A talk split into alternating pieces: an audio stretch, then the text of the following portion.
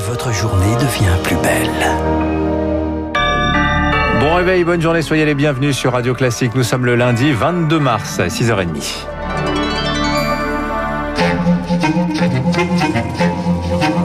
6h30, 7h30, la matinale de Radio Classique avec Dimitri Pavlenko. Et à la une ce matin, troisième confinement, jour 3. L'exécutif Marc Bourreau tente d'enterrer les cafouillages en série pour le premier week-end de restriction dans 16 départements. A commencer par l'attestation de sortie, deux pages, 15 motifs dérogatoires, trois limites kilométriques à peine instaurées, déjà retirées, sérieuse tâche d'huile pour l'exécutif alors que démarraient les nouvelles mesures pour 21 millions de Français, un chef-d'œuvre technocratique taclait l'opposition.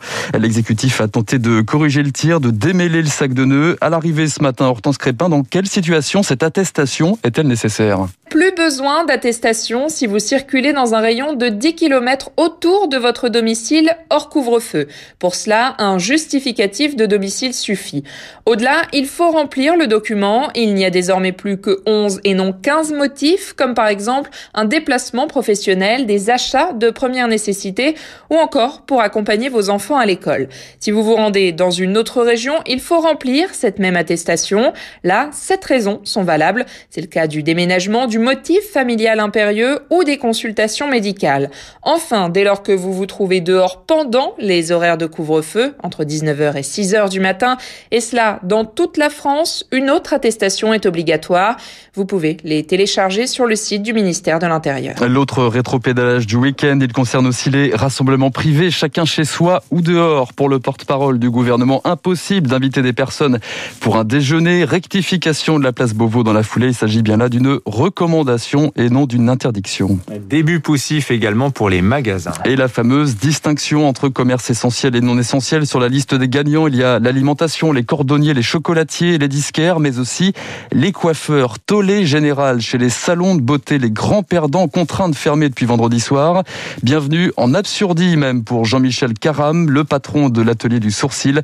Il compte déposer un recours aujourd'hui devant le Conseil d'État. Un mois de fermeture c'est à peu près 2 millions à 3 millions d'euros de perte de chiffre d'affaires. Avec les coiffeurs, on a le même code NAF, qui est le code du secteur d'activité qui est attribué par l'INSEE à chaque entreprise. Alors qu'est-ce qui justifie donc notre fermeture? Quelle est la différence entre épiler un sourcil et couper un cheveu qui est à même pas 15 cm de distance du sourcil? On a l'impression que ils prennent des dés et puis ils jettent et puis il y a des noms qui sortent et d'autres ne sortent pas. Vous vous fermez, vous vous êtes ouvert. Franchement, c'est aberrant. Des propos recueillis par Eric euh, Kioch et par ailleurs des ajustements sont encore possibles en cas d'aberration, assurait hier Alain Griset, le ministre délégué au PME. Des mesures devraient être annoncées euh, par ailleurs concernant les stocks des secteurs de l'habillement et de la chaussure contraints de fermer boutique depuis vendredi soir. Hors des départements confinés ce week-end avait parfois un air de monde d'avant. Comme à Marseille, une foule compacte, colorée parfois, sans masque entre la plaine et la Canebière. Carnaval non déclaré hier après-midi, jusqu'à 6500 participants. Un acte égoïste dénonçait hier le maire de la ville, Benoît Payan. Des affrontements ont par ailleurs éclaté avec les forces de l'ordre. Un policier blessé, sept personnes interpellées. Enfin, la situation sanitaire, elle continue de se dégrader, dégrader ce matin en France. Un peu plus de 4400 personnes en réanimation, 30 500 cas supplémentaires, 138 décès en 24 heures. Chez nos voisins, l'Allemagne euh, s'apprête à prolonger les restrictions. Oui, prévu à la fin du mois, les taux devraient rester serrés pour trois semaines supplémentaires. Les présidents de région ont rendez-vous aujourd'hui avec la Angela Merkel. Malgré les efforts, le taux d'incidence repart à la hausse depuis une semaine, Marc Tédé. Les terrasses de restaurants, les musées et les gymnases vont sans doute rester fermés au moins jusqu'à la fin du mois d'avril. Vendredi, Angela Merkel indiquait que de nouvelles restrictions, dites freins d'urgence, étaient nécessaires. Cette flambée de l'épidémie surprend dans un pays qui a longtemps fait figure de bon élève dans la lutte contre le coronavirus.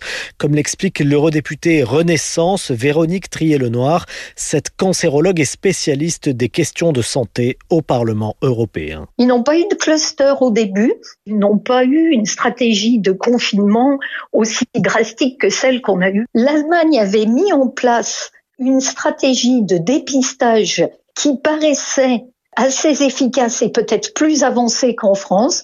Apparemment, ces campagnes ne fonctionnent pas très bien. Ils ont les problèmes de vaccination que nous rencontrons. Ils ont le problème du variant anglais. On ne maîtrise malheureusement pas du tout les caprices du virus. Mais certains acceptent mal la perspective d'une prolongation du confinement. Samedi, 15 à 20 000 opposants aux mesures de restriction ont manifesté dans la ville de Kassel, dans le centre du pays. Un rassemblement marqué par des heurts avec la police. Et l'arme principale contre le virus, ça reste encore et toujours le vaccin. Thierry Breton, le commissaire au marché intérieur, a donné des perspectives hier soir sur TF1.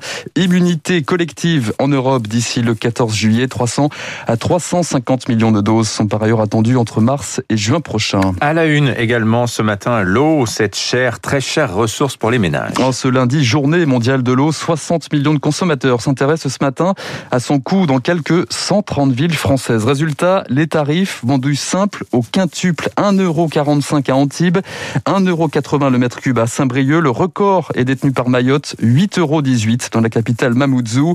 Boire, cuisiner, se doucher est devenu de plus en plus cher pour Benjamin Dourier, le rédacteur en chef de 60 millions de consommateurs. L'une des explications, c'est l'assainissement, donc le traitement des eaux usées. Ça coûte de plus en plus cher.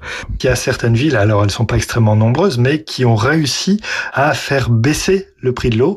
Alors c'est passé généralement par une renégociation bien menée. Parmi ces villes qu'il faut citer euh, Antibes ou Châteauroux, qui ont réussi en renégociant leur contrat à faire baisser euh, le prix de l'eau qui est facturé aux usagers. Benjamin Dourier de 60 millions de consommateurs. Deux ans et demi plus tard, un procès symbolique aujourd'hui au tribunal correctionnel de Paris. Celui du saccage de l'Arc de Triomphe le 1er décembre 2018. Une manifestation de gilets jaunes dégénère, une boutique saccagée, une statue brisée.